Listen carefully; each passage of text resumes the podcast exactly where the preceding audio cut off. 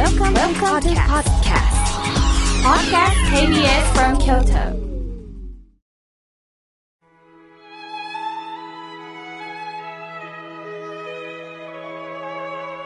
改めまして、僧侶の河村明慶です。今日の法話のテーマは、感謝できる心についてね、お話をいたします。え先日ね、幼稚園の園長先生からメールをいただいたんです。明慶さん、ありがたいことに、保育士が50人も務めてくれる幼稚園になりました。その保育士のことで、実は悩みがあります。はじめは子供が好きで保育を目指したのですが、様々な人間関係の中でぶつかると、すぐに辞めてしまう人が多いんです。若き保育士に感謝する心を伝えてくれませんか？とメールをいただいたんですね。まあ、好きな仕事をするのと、嫌なことがあっても好きな仕事をさせていただくとは、皆さん違いますよね。好きなことをする。でも好きなことをしても嫌なことありますよね。だけども、たとえ嫌なことがあっても、本来好きな仕事をさせていただく。これはね、全く違うんです。そのことを伝えたくって、早速この幼稚園にね、法話のため出かけました。保育士さんの中にはね、目を輝かせて聞いてくださる方もいるんですが、業務命令をね、しゃあないって顔でね、聞かれる方もいます。正直ですよね。でも私は、まあ、見た雰囲気でこの人は聞いてないとか聞いてるとは判断いたしません。最初は反発があってもね、最後は聞いてくださる時があるんです。やはり人間はどこかで反発心っていうのはありますものね。そこで改めてこの感謝ということなんですが、感謝って自分の意思ではできないんです。感謝しよう、感謝しようとは思ってても、自分の意思ですることではないんです。私は、新州大谷屋の僧侶なんですが、親鸞上人の教えをいただいております。親鸞上人っていう方はね、感謝という言葉は使われてないんです。じゃあ何を使ってるかっていうとね、放射、報うという字に感謝の謝で、放射という言葉を使われました。感謝っていうのは、まあ、ありがたく感じて、謝意を表するということで、まあ、人間としては大切な、まあ、気持ちではありますよね。しかし私たち人間の心で、ありがたく感じることってね、皆さん、自分の都合が良い時に感謝するんです。例えば、皆さん、病気になった。でも病気が治った。すると治ったことによって、ああ、皆さんに感謝、治してくれたお医者さんに感謝、守ってくれたみんなに感謝って言えるんです。皆さん、お年玉をいただいたとします。その時には、ありがたい臨時収入だ嬉しい嬉しいとその人に対してね、拝むこともあるでしょう。しかし、その人がいろんな人にお年玉を渡してた。その金額が自分だけ少なかったら、どんな気持ちになりますか？何よ、なんで私だけ少ないの？と、今度はちょっと怒りも出てくるかもしれません。ありがたい気持ちがね、その時の状況で吹っ飛ぶ時があるんです。私も法話会の時ね、必ずテーマは座談会をします。ただ法話だけではなくって、今日もリスナーの皆様にアンケートを取らせていただきますが、どう思ったか、今日のお話はどう思ったかっていうのをね、聞かせていただくようにしています。すると、ある女性がね、こうおっしゃったんです。私は本当に恵まれています。全国は大雪の被害に遭ってますよね。関西はありがたいことにそこまで大雪の被害はありません。このような結構な生活ができるのも仏様、ご先祖様のおかげです。毎日感謝します。感謝しなかったら罰が当たります。とおっしゃいました。まあ、私はよく感謝する、感謝するって皆さんで、あの、おっしゃるので、それは素直なお気持ちだと思って、そうですね、と返事をさせていただきますが、これだけで終わるわけにはいかないんです。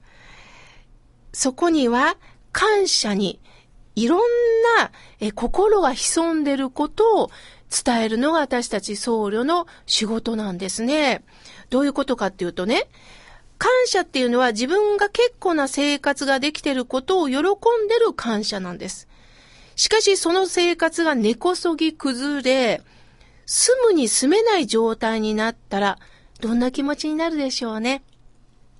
例えば、夫、妻、親、子供に感謝と言いますが、するとその相手が他人に迷惑かけて賠償問題までに発展したらどんな気持ちになるでしょうか私は座談会の席でね、ご先祖様に感謝っておっしゃっていますが、そのご先祖様が多額な借金を残しておられたら、あなたどうしますかってちょっと聞いてみました。すると彼女は、恨むでしょうねって一言でした。そうですよね。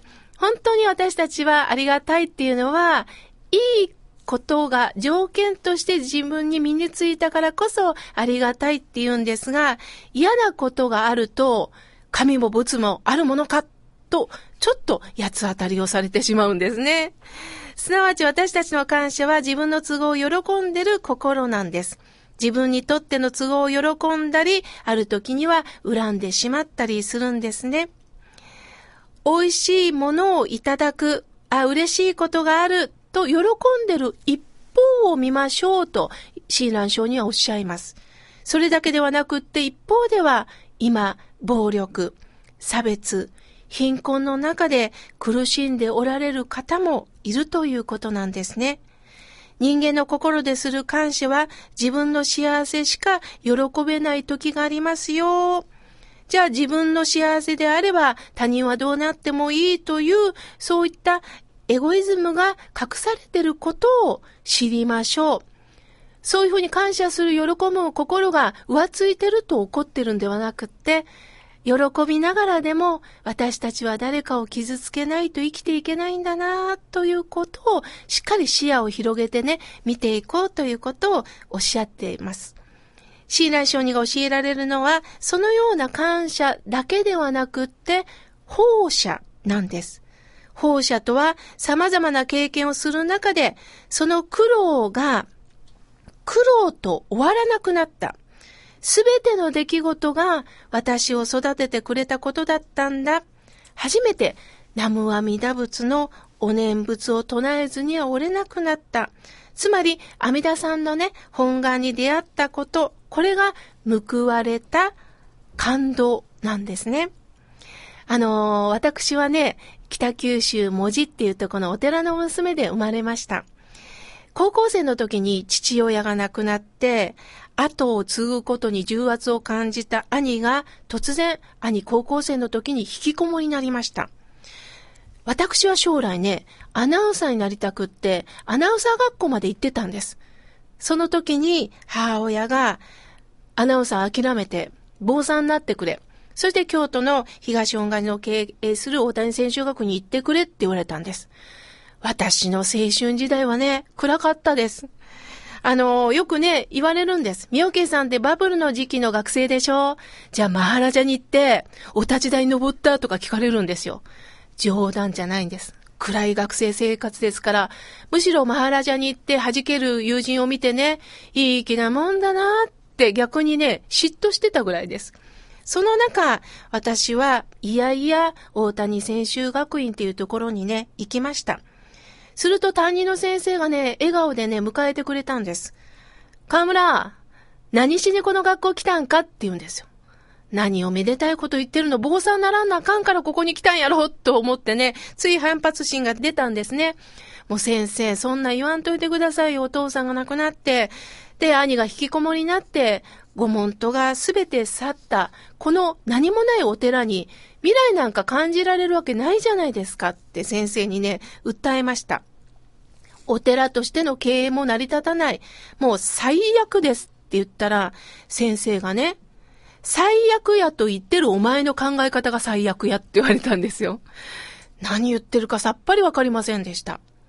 お父さんが亡くならないと気づけなかったことあるんやで。ご門徒が去っていかないと気づけなかったことあるんやで。兄ちゃんが引きこもりになってないと、お前気づけなかったことあるんやで。すべて思い通りになってたら、何にも気づけてないんやで。これがご縁や。大切なのは、ご縁を生かしていけって言われました。皆さんにとっても辛いことがある。すると最悪やではなくって、今この寂しい気持ち、辛い気持ちを生かしていくことしかできないんです。これが今、過ごしている冬の時期なんです。